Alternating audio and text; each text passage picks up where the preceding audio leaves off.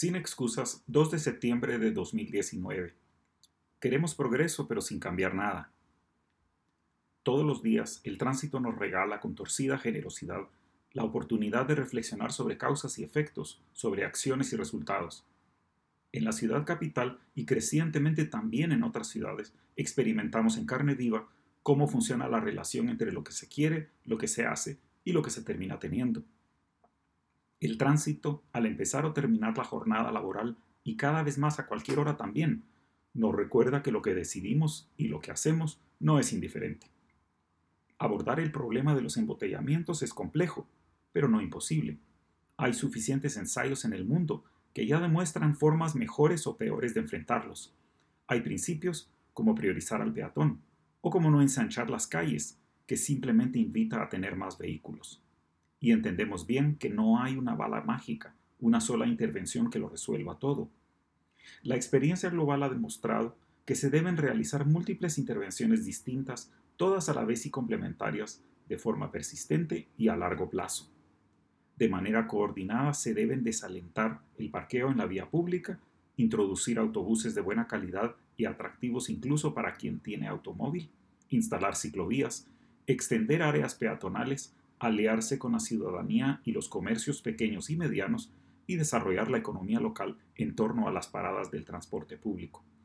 Todo debe promoverse a la vez, todo paulatino, todo con una visión que piensa en generaciones, no en elecciones. Lo contrario, ¿cuántos lo constatamos a diario? Es reducir el universo al afán inmediato, al interés del funcionario enano y de sus compinches, como cuando construyen pasos a desnivel que priorizan el acceso a la mega iglesia o al centro comercial del mafioso benefactor. O cuando, en tres décadas, se ha sido incapaz de separar transporte público de corrupción, de regular el estacionamiento o de controlar la publicidad desenfrenada, habiendo más bien llenado la ciudad de mupis que no dejan ver ni a peatones ni a conductores.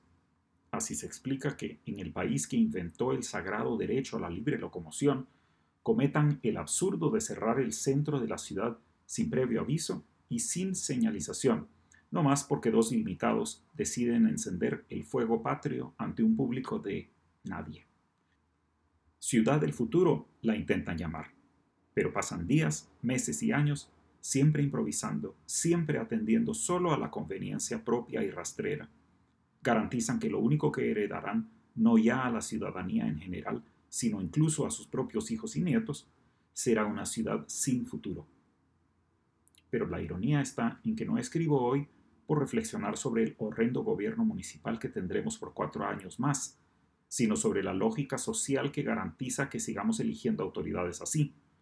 Porque lo que sucede en Tumuni, de quién hay que preguntar, es apenas síntoma, representación de una más amplia patología del compromiso político. Queremos que las cosas mejoren, pero sin cambiar nada. Despotricamos por la tarde sentados en el tránsito que no camina, y a la mañana siguiente enviamos a la estación de radio mil soluciones.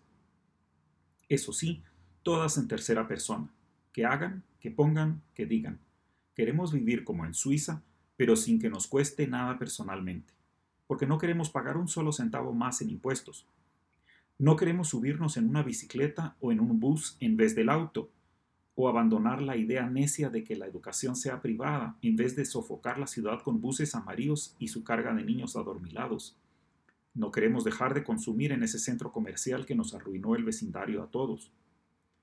Esperamos que el progreso venga por misteriosa razón de las manos de la misma gente que en décadas no ha hecho lo necesario, que en décadas ni siquiera ha podido iniciar las mejoras.